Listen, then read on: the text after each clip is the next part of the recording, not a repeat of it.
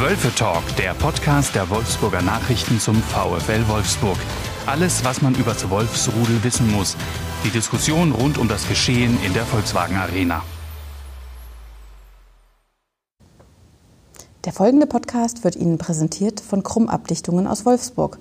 Seit 1967 in der gesamten Region die Abdichter und Bausanierer für alles, was mit nassen Kellern, feuchten Bauwerken, defekten Fugen und Fliesen zu tun hat krumm-abdichtungen.de wünscht Ihnen jetzt viel Spaß beim Wölfe Talk. Liebe Zuhörerinnen und Zuhörer, herzlich willkommen beim Wölfe Talk, dem Podcast über den VfL Wolfsburg. Mein Name ist Timo Keller, ich bin Sportdirektor der Wolfsburger Nachrichten. Bei mir ist heute Daniel Mau, der stellvertretende Sportchef der Braunschweiger Zeitung. Hallo Daniel. Hallo Timo. Wir wollen heute ein bisschen über das Spiel des VfL am Dienstagabend in Leverkusen sprechen, aber natürlich auch über das nächste Spiel am Samstag zu Hause gegen Eintracht Frankfurt. Mit 4 zu 1 hat der VfL am Dienstagabend in Leverkusen gewonnen. Überraschend hoch. Wie hast du das Spiel gesehen? Ja, also ich fand es auch überraschend. Also ich hätte ehrlich gesagt nicht gedacht, dass die Wolfsburger da so souverän durchgehen, ähm, zumal Leverkusen ja vorher wirklich auch, auch gut drauf war. Und von daher war ich von der, ja, von der, von der Klarheit des Ergebnisses schon überrascht. Und ähm, ich habe das Spiel nicht ganz gesehen, aber zumindest ähm, die, die Szenen, die ich gesehen habe, ähm, war das auch schon, haben die guten, guten Ball gespielt und haben das auch sehr souverän ähm, ja, über, über die Zeit dann letztlich gebracht oder haben einen sehr souveränen Auftritt hingelegt. Und ähm, auch gerade Pongacic mit, mit diesem Doppelpack natürlich ähm, für mich äh, wirklich eine, eine, positive Überraschung einfach gew gewesen, weil man ihn vorher, oder ich konnte ihn zumindest vorher noch nicht so einschätzen. Äh, und ähm, aber auch so ein paar Spiele, äh, auch in der Defensive fand ich ihn, hat er ein paar starke Szenen gehabt. Das war so, das waren so die beiden positiven Überraschungen für mich ähm, aus, aus Wolfsburger Sicht. Er und natürlich speziell dieses klare, deutliche Ergebnis gegen, gegen eine starke Bayern-Mannschaft. Ich weiß nicht, wie du es gesehen hast. Ja, Bayer hatte ja, glaube ich, von den, äh, von den zwölf Spielen zuvor elf Stück gewonnen. Das war schon beeindruckend. Hatte, glaube ich, fünfmal in Folge mehr als drei Tore geschossen mhm. äh, pro Spiel. Von daher war das, glaube ich, so nicht zu erwarten. Was, was mich überzeugt hat, war vor allem, wie, wie, wie organisiert und äh, stabil der, der VfL mhm. aufgetreten ist. Das war wirklich ein sehr, sehr kompakter Vortrag. Ähm, und Marin Pongracic ist definitiv auch eine der Überraschungen. Ähm, das hatte man vorher nicht so auf dem Schirm, dass der so durchstarten könnte. Er hat natürlich Robin Knoche jetzt verdrängt aus der Startelf. Ähm, für dich äh, überraschend, dass äh, ausgerechnet der zuverlässige Robin jetzt auf die Bank muss? Bisschen überraschend. Ähm, ja, überraschend würde ich nicht sagen, aber ähm, es war natürlich schon so, dass der, dass der in der Hinrunde eigentlich fast der stabilste Innenverteidiger war wenn man das so, so über die meiste Zeit. Also er hat jetzt vielleicht auch nicht die, die überragenden Leistungen gezeigt, aber doch äh, irgendwie solide. Ähm, gut, jetzt mit, mit dieser Neuverpflichtung ähm, war ja schon abzusehen, dass es für ihn schwerer wird. Trotzdem hätte ich gedacht, vielleicht können die beiden auch zusammenspielen. Ich weiß nicht, Buchs ist natürlich, glaube ich, eher einer, der, der dann die linke Position in der Innenverteidigung übernehmen kann, ähm, so dass das vielleicht vom Zusammenspiel Pongracic und Buchs besser passt. Ähm, für Robin natürlich ein bisschen schade. Ähm, Gerade auch, ich glaube, hatten wir ja schon beim letzten Mal thematisiert, auslaufender Vertrag. Ähm, für ihn jetzt eine schwierige Situation, vielleicht ja auch so eine Weichenstellung, ähm, wie geht es überhaupt in Wolfsburg weiter. Ähm, aber du, da kannst du wahrscheinlich mehr zu sagen. Ich weiß nicht, ob er da, ähm, ob du einschätzen kannst, dass er da nochmal äh, angreifen kann und vielleicht auch seinen Vertrag verlängert. Nun hat er ja schon ähm, seit längerem Vertragsangebot des VfL auch vorliegen. Dadurch, dass er jetzt so lange zögert, ist, glaube ich, die Schlussfolgerung nicht weit äh, weg, dass er womöglich noch eine neue Herausforderung annehmen wird, weil sonst hätte er den Vertrag einfach auch schon äh, unterschreiben können. Und wenn er jetzt natürlich sieht, dass der Trainer Oliver Glasner verstärkt auf Pongracic und Brooks setzt, kann das natürlich seine Entscheidung auch noch beeinflussen, völlig richtig. Ähm, wozu würdest du Robin denn raten? Glaube, prinzipiell würde ihm Vereinswechsel ganz gut tun. Also wäre natürlich schade, weil es ist ein, einer, der aus der Jugend kommt beim VfL und äh, hier auch wirklich ja jetzt äh, immer wieder Konkurrenten vorgesetzt bekommen hat, sich immer wieder durchgesetzt hat, verlässlicher Spieler auch, absolut äh, solider Bundesligaspieler.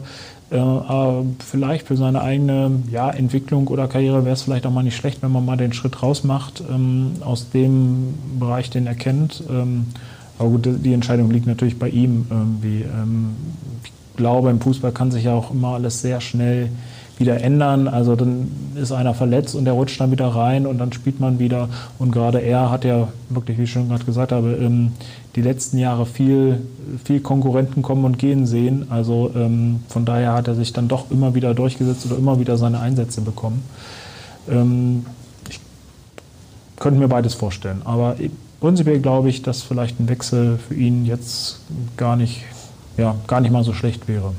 Der VfL ist jetzt nach dem Spieltag äh, immer noch Sechster, das heißt auf einem Europa League Platz. Äh, Leverkusen als Fünfter ist trotz des Siegs noch elf Punkte vor. Ähm, Champions League kann man abhaken?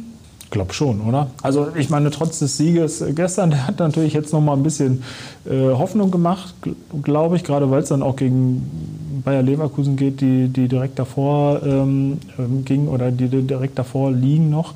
Ähm, aber elf Punkte ist schon ein ganz schöner Abstand. Ich weiß nicht, wie du einschätzt, aber glaubst du, die kommen da nochmal ran? Ich kann es mir auch nicht vorstellen. Dazu äh, scheint mir auch die Spitze, trotz der guten Organisation, die jetzt in Leverkusen zum Erfolg geführt hat, doch noch ein äh, Stück weit äh, weg.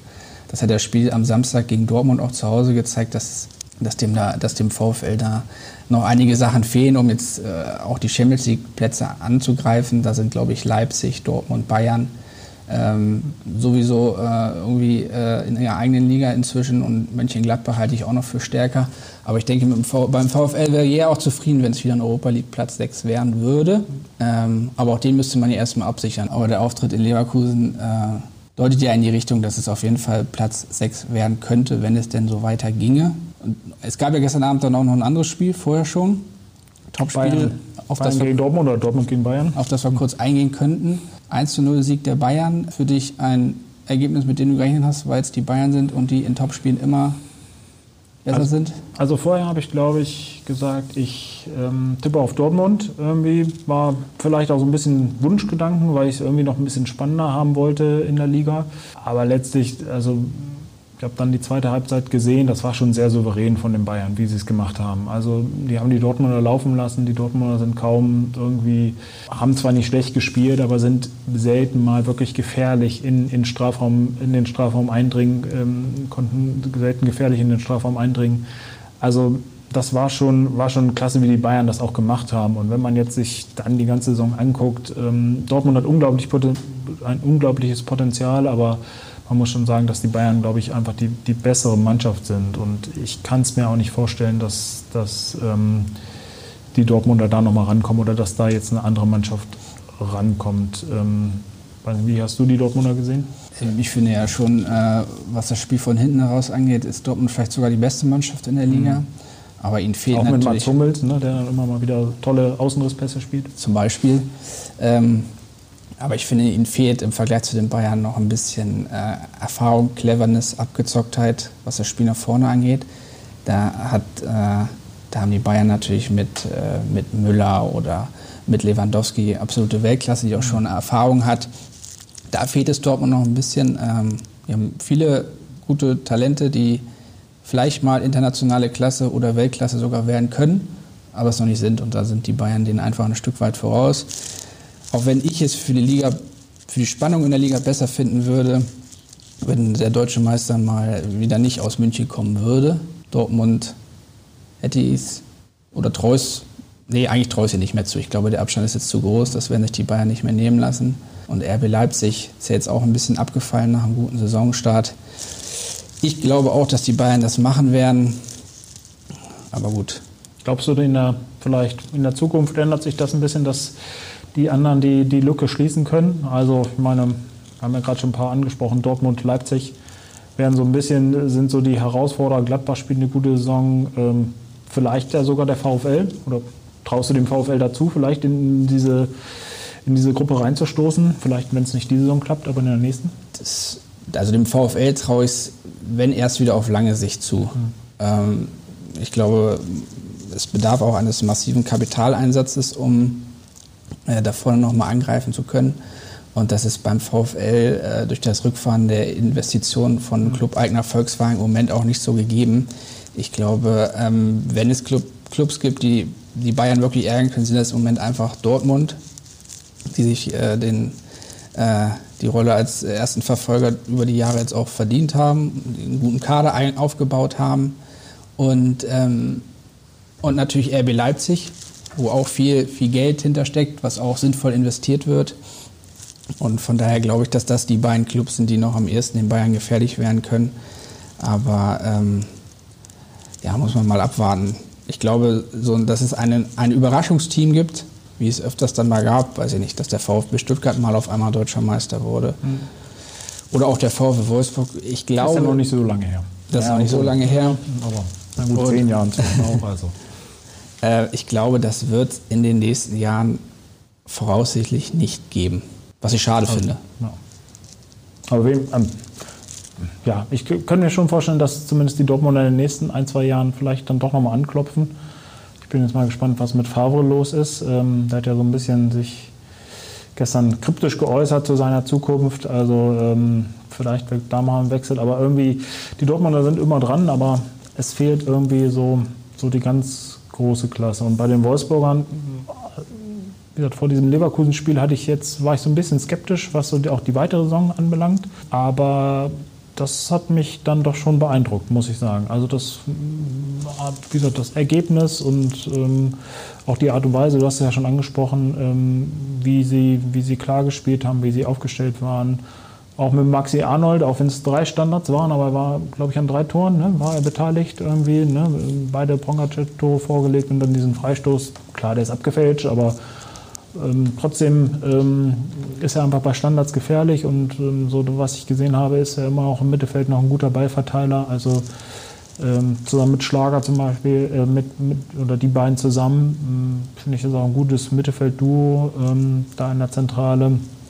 Das passt schon, finde ich. Weiß nicht, ob das langfristig jetzt irgendwie sich für, für ganz vorne trägt, aber ich finde, man sieht schon auch inzwischen eine, eine gute Basis. Ähm, findest du das auch einen deutlichen Unterschied zu, zu den Jahren davor? Ich finde, ja, es ist schon auch ein Unterschied. Ähm, wichtig wäre jetzt, dass halt auch äh, dieser Unterschied über mehrere, über einen längeren Zeitraum sichtbar bleibt, also dass ein bisschen Konstanz äh, in die Sache reinkommt. Und was man, was man bei dem äh, Spiel in Leverkusen nicht vergessen darf, ist, dass der VfL ja auch noch ersatzgeschwächt ist. Also ähm, Kapitän Gelavogi fehlt zum Beispiel. Otavio, der stark drauf war, fällt jetzt bis Saisonende auf. Auf der Bank saßen fünf Spieler aus der U23 bzw. U19, die nicht ein Bundesligaspiel vorher hatten. Mit Omar Mamouche hat sogar einer sein, äh, sein Debüt geben dürfen dann in der ersten Liga. Ähm, ich finde, das äh, ist dann aller Ehren wert, wie sich der VfL da in Leverkusen verkauft hat, wenn man halt bedenkt, dass auch noch Leistungsträger fehlen und auch noch langfristig fehlen. Ähm, zu Maximilian Arnold da hatte man ja mal gedacht vor ein paar Jahren, das wäre auch einer, der auch eine internationale Karriere machen kann, der auch Nationalmannschaft anklopft. Ein Länderspiel hat er gemacht. Ein Länderspiel hat er gemacht. Zehn Minuten oder ich weiß nicht, zwölf Minuten waren es, glaube ich. Ja. War ich sogar auf der Tribüne in Hamburg. Guck an. Aber äh, davon war er zuletzt etwas weiter weg. Ich finde, er kommt jetzt wieder ein Stückchen näher ran. In Leverkusen hat er definitiv eins seiner besten Bundesligaspiele überhaupt gemacht. Seine Stärken sind natürlich beim ruhenden Ball. Ähm, ihm fehlt ein bisschen Tempo. Ja. Ein bisschen Tempo äh, mit dem Ball. Ähm, das ist natürlich etwas, was man schwierig noch lernen kann. Äh, ich glaube, dann wäre er wirklich ähm, einer für die internationale Klasse, wenn er noch dieses Tempo hätte. Also genau. ich finde vom Spielverständnis ähm, auch wie geschickt er sich in Zweikämpfe ähm, verhält. Also ich glaube, so, so ein Gegenspieler nervt er schon, weil er auch immer wieder den Körper reinschiebt und dann, dann clever so einen Foul zieht. Also ich glaube das schon, dass er einige abnervt. Aber die, die Schnelligkeit oder die, die, die, sag ich mal, mangelnde Grundschnelligkeit ist schon ein Problem, um für die ganz, um ganz nach oben zu kommen. Ne? Genau. Aber ähm, für den VfL ist er im Moment Gold wert, gerade auch im zentralen Mittelfeld. Ähm, und neben ihm Xaver Schlager, ähm, der aus äh, Salzburg gekommen ist im Sommer, und dann erstmal schwer verletzt war, ähm, sich dann aber super reingearbeitet hat und bei ihm siehst du in fast jedem Spiel eigentlich, was er für ein Potenzial hat. Ähm, mit dem Ball, aber auch gegen den Ball. Und was er auch immer ganz gut umsetzt, sind die Bälle in die Tiefe, die der Trainer Oliver Glasner halt gerne sehen möchte. Und bei ihm sieht man, finde ich, immer diese RB-Schule, die er in Salzburg gelernt hat. Wenn du den Ball bekommst, schnell möglichst in die Tiefe weiterzuspielen. Und ähm, auch wenn Leverkusen eigentlich viel über die Außen gespielt hat, fand ich, dass gerade auch äh, das Zentrum mit Arnold und Schlager einen großen Anteil am, äh, am Erfolg hatte. Ja, aber die nächste Bewegungsprobe wartet ja schon. Am Samstag ist äh, Eintracht Frankfurt zu Gast. Bist du im Stadion? Ich bin nicht im Stadion, nein. Es darf ja immer nur einer. Es darf, ja immer nur ein, es darf ja immer nur ein Journalist ah. in Corona-Zeiten ins Stadion. Hast das Los verloren? Ja? Da habe ich äh, das kürzere Streichholz gezogen. Okay. Ähm, aber ich werde es mir natürlich äh, vor, dem, vor dem Fernseher anschauen. Ähm, Eintracht Frankfurt, ein bisschen überraschend jetzt, die sind nur noch 14. Ja, das denkt man gar nicht. Ne? Also man schätzt sie als eher sag mal, gute Mitte, mal vielleicht auch durch diese internationalen Auftritte. Ähm, ähm, ja, gehobene Mittelfeldmannschaft oder Mittelmaßmannschaft ein. Ähm, jetzt sind sie eher unten reingerutscht. Aber es ist irgendwie so ein Trend, der sich abgezeichnet hat. Ähm, trotzdem, ich glaube, gefährliche Mannschaft, oder? Wie schätzt du es ein? Ganz schwierig. Ne? Die hat natürlich, die hat natürlich Abgänge, die ihnen wirklich wehgetan haben. Aber eigentlich, eigentlich halte ich sie auch noch für eine, für eine ziemlich gute Mannschaft, die auch über die Kompaktheit kommt, die gute Leute auch über die Außen hat, ähm, die auch eingespielt ist eigentlich. Aber irgendwo muss ja im Moment äh, irgendwie, an irgendeiner Stelle muss es ja im Moment hapern. Jetzt haben sie ja zu Hause noch ein 1 zu 3 aufgeholt gegen Freiburg, immerhin, muss zeigt, man sagen. Zeigt ja auch, ähm, oder zeugt von Moral, ne? Ja, von daher schwieriger Gegner auch. Zuletzt sah der VfL gegen die Eintracht eigentlich immer ganz gut aus. Im letzten Jahr gab es auch äh, einen Auswärtssieg in Frankfurt. Aber es ist für mich auch ein, ein offenes Spiel, selbst wenn es bei Frankfurt im Moment nicht läuft, weil mhm. zu Hause tut sich der VfL im Moment ein bisschen schwerer als auswärts. Wobei sich in der Bundesliga, wenn man mal auf die Ergebnisse guckt, die Heimmannschaften im Moment generell ja. schwerer tun. Ich weiß nicht, ob das mit diesen, dass halt dann doch irgendwie die Zuschauer am Rücken fehlen ähm, oder so eine Heimmannschaft pushen können. Ich hätte auch gedacht, vielleicht gerade, dass Heimmannschaften eher vielleicht hin und wieder sogar befreiter aufspielen können, weil so ein Publikum, gerade wenn man unten drin steht oder sowas zum Beispiel, kann das ja auch ähm, Druck verursachen, ähm, wenn, man, wenn man merkt, dass die, dass die unruhig werden. Aber es ist schon auffällig, ähm, dass jetzt die Heimmannschaften ähm, zuletzt ähm, so geschwächelt haben oder sage ich mal an diesen, diesen Spieltagen nach der Pause so geschwächelt haben. Gut, der VfL kennt das jetzt schon ein bisschen länger durch die League, dieses, dieses Geisterspielkonzept. Glaubst du, das könnte ein kleiner Vorteil sein oder? Es ist ähm, schwierig zu sagen. Also die Spieler und der Trainer äh, betonen ja auch häufig, dass, dass es gar nicht so eine große Rolle spielt, weil sie es eh ausblenden. Ähm, wobei ich behaupte, ob das immer so ist, äh, weiß ich nicht, weil wenn es äh, besser ins Konzept passt, heißt es ja auch mal, dass die Fans der zwölfte Mann auf einmal sind. Mhm. Ja, kann man äh, eigentlich nicht also ich hätte nicht gedacht, dass es, äh, dass es dann so signifikant ausfällt, wenn die Spiele ohne Zuschauer ein, äh, ausgetragen werden, dass der Anteil der Auswärtssiege so, so stark steigt. Ein bisschen schade ist es ja auch für den Frankfurter Bastost. Ähm, ich meine, er hat ja lange in, in Wolfsburg gespielt, ähm, auch ähm, gerade in der erfolgreichen Zeit unter, unter Dieter Hecking ähm, war er auch ein wichtiger Bestandteil. Für ihn ein bisschen doof, dass, dass er jetzt ähm, nach Wolfsburg zurückkehrt, keine Zuschauer da sind. Ähm, ist ja auch ein sehr emotionaler Typ, zumindest habe ich ihn damals so erlebt. Ähm, ich glaube, der sich, hätte sich schon gefreut, da vor ja, einer guten Kulisse zu spielen und vielleicht auch viele bekannte Gesichter wiederzusehen. Glaubst du, der kann dem VfL so ein bisschen wehtun?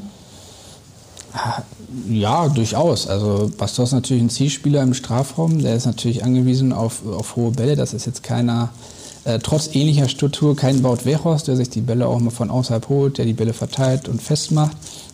Sondern es ist einer, der, wenn du ihm den Ball servierst in den Strafraum, dann, äh, dann ist der Ball meistens auch drin. Aber der Ball muss halt auch richtig kommen. Und das war schon beim VfL immer, immer so. Ähm, von daher kann er ihn schon wehtun. Allerdings glaube ich, dass die Wolfsburger Innenverteidigung mit Brooks, der ein paar äh, Zentimeter Körperlänge mitbringt, und Pongracic da eigentlich ganz gut aufgestellt ist. Also ich glaube, ähm, ich glaube nicht, dass Bastos der entscheidende Spieler des Spiels werden wird. Naja, bei, bei Bass hatte ich mal das Gefühl, den hast du ja auch in Wolfsburg häufig nicht gesehen. Und, und plötzlich hat er dann irgendwie ein Tor gemacht. Das war so ein, so wirklich so, so ein Stürmer, der, der nur eine Chance braucht, den, der, der manchmal gar nicht am Spiel teilnimmt und dann im Strafraum aber an der richtigen Stelle steht. Ähm, weiß nicht, ich glaube, er hat jetzt irgendwie in Frankfurt, glaube ich, in, ich hatte vorher nochmal nachgeguckt, in 17 Spielen fünf Tore gemacht. Ist ausbaufähig, ist nicht die Quote, glaube ich, die er in Wolfsburg dann irgendwann hatte. Aber ähm, selbst wenn er zuletzt nicht so gut war, abschreiben kannst du den, glaube ich, nie, weil dann doch irgendwie, das, das war auch die Lehre in Wolfsburg, kam dann doch irgendwie ein Ball rein in den Strafraum und der stand richtig, hat den Fuß reingehalten, hingehalten und äh, dann war das Ding drin. Also waren selten ja über, dass man gesagt hat, er hat jetzt überragende Spiele gemacht, aber er ist einfach ein Knipser. So wirklich so ein klassischer, klassischer Torjäger. Deswegen bin ich gespannt, ähm, wie die Wolfsburger ihn da auch in, in den Griff bekommen werden. Und, aber du bist ja sehr zuversichtlich, oder? Ja, eigentlich, eigentlich glaube ich schon, dass Buchs und Pongacic da die richtige, äh, richtigen Gegner sind, aber ähm, äh, bei Bastos musste ich gerade äh, auch noch mal an seine vier Tore äh, damals in Leverkusen Ach denken. Ja, stimmt, ja. Ähm, von daher, das ist auch ein Stürmer, den du nicht über 90 Minuten ausschalten kannst, eigentlich auch wie Wout Weghorst, der aber von der Spielanlage her noch der, der äh, komplettere Stürmer ist einfach. Auch, der ist auch groß, ist auch einer, der im Strafraum dann häufiger mal da steht, wo er stehen muss. Aber er bringt halt noch, noch mehr mit. Ähm, auch im Spiel gegen den Ball, oder? Also absolut. Einfach, ne? Das äh, lobt ja auch äh, sein Trainer immer zu. Und äh, deshalb war es auch gar keine Frage, dass er jetzt äh, nach seiner äh, Sperre wieder in, in, die Mannschaft zurückgekommen ist. Äh, ich glaube auch die absolut richtige Entscheidung von, Wout, von Trainer Oliver Glasner. Ähm, bisschen schade ist, dass Daniel Ginczek, der im Moment etwas hinten dran scheint, aber auch bewiesen hat, dass er als Einwechselspieler äh, auch Impulse setzen und Tore schießen kann. Mal gucken, ob das äh, gegen Frankfurt dann auch wieder so sein wird. Ich glaube nicht, dass der Trainer so viel verändern wird an seiner Elf. Ja. Was ist dein Tipp? Also sage ich mal ergebnistechnisch? Ich, ich, glaube, es, ich glaube, beide Mannschaften spielen gerne nach vorne. Ich glaube, beide Mannschaften wissen, was Tor steht. Ich tippe mal 2-2, auch wenn ich mich da jetzt vielleicht nicht überall mit beliebt mache. Muss ja realistisch sein. Ja. Was sagst du denn? Naja, also vorher hätte ich auch auf so ein Unentschieden, dass die Frankfurter so ein, so ein Unentschieden holen, aber nachdem der VW jetzt doch so stark in Leverkusen aufgetreten ist, tippe ich auf ein 2-1. Aber Bastos macht ein Tor. Und wer macht die Wolfsburger Tore? Ja. Bekost, 1 und ja, Maxi Arnold macht noch eins hinterher. Im Moment musste er im Prinzip auf Renato Steffen tippen, der ja äh, die, Tor, die Torgefahr in Person ist äh, in diesem Jahr, der ja äh, quasi eine, eine Leistungsexplosion hingelegt ja. hat. Aber es kann ja nicht mal so weitergehen. Ja, und vor allem mit dem, mit dem Kopf ist er gefährlich, obwohl er äh, gar nicht so groß ist. Ne? Gar nicht so groß ist, noch untertrieben, ja. Ja, schauen wir mal, was uns da am Samstag erwartet. Ich bin gespannt. Alles klar. So, das war der Wölfe-Talk der Podcast der Wolfsburger Nachrichten über den VW Wolfsburg. Ich sage vielen Dank, Daniel. Gerne. Ich sage vielen Dank fürs Zuhören und bis zum nächsten Mal. Bleiben Sie gesund. Mehr Podcasts unserer Redaktion finden Sie unter wolfsburger-nachrichten.de slash podcast.